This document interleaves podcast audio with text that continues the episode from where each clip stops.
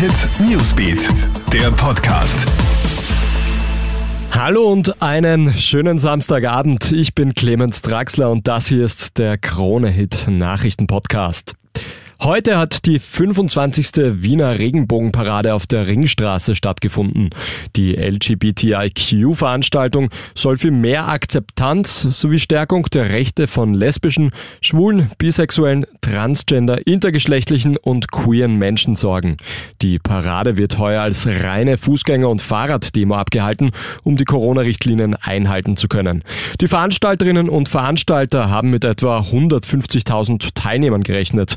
Das die Regenbogenparade heuer im Gegensatz zum Vorjahr stattfinden kann, sei enorm wichtig, sagt etwa die homosexuellen Initiative.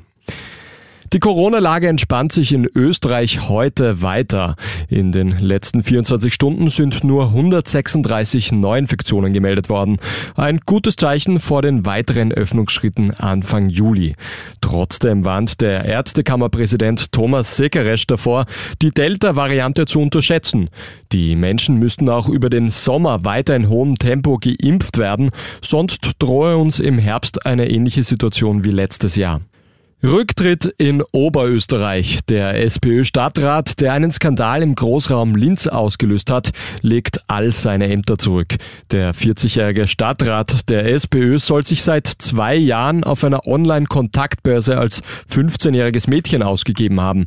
Dabei hätte er erotische Aufnahmen von Minderjährigen verschickt und als Gegenleistung Sexbilder von dem Chatpartner verlangt. Nachdem er die Fotos erhalten hat, droht er mit einer Anzeige und fordert bis zu 400 Euro. Zehn Opfer soll der Lokalpolitiker so erpresst haben. Der geständige, mutmaßliche Täter wird jetzt auf freiem Fuß angezeigt. Und ein falscher Polizist hat in der Nacht auf heute in Wien sein Unwesen getrieben.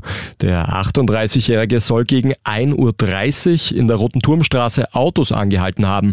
Dann hätte er behauptet, er wäre ein Zivilpolizist und würde Kontrollen durchführen. Ein Zeuge verständigt daraufhin die echte Polizei. Einem Fahrzeug nimmt der falsche Polizist das Kennzeichen ab und prügelt sich im Anschluss mit dem Beifahrer. Die Polizei kann den falschen Polizisten aber schlussendlich festnehmen. Er wird jetzt auf freiem Fuß angezeigt. Das war's mit unserem Update aus der Nachrichtenredaktion. Ich wünsche dir noch einen schönen Samstagabend. Der nächste Podcast, der kommt wieder morgen früh. Krone Hit Newsbeat, der Podcast.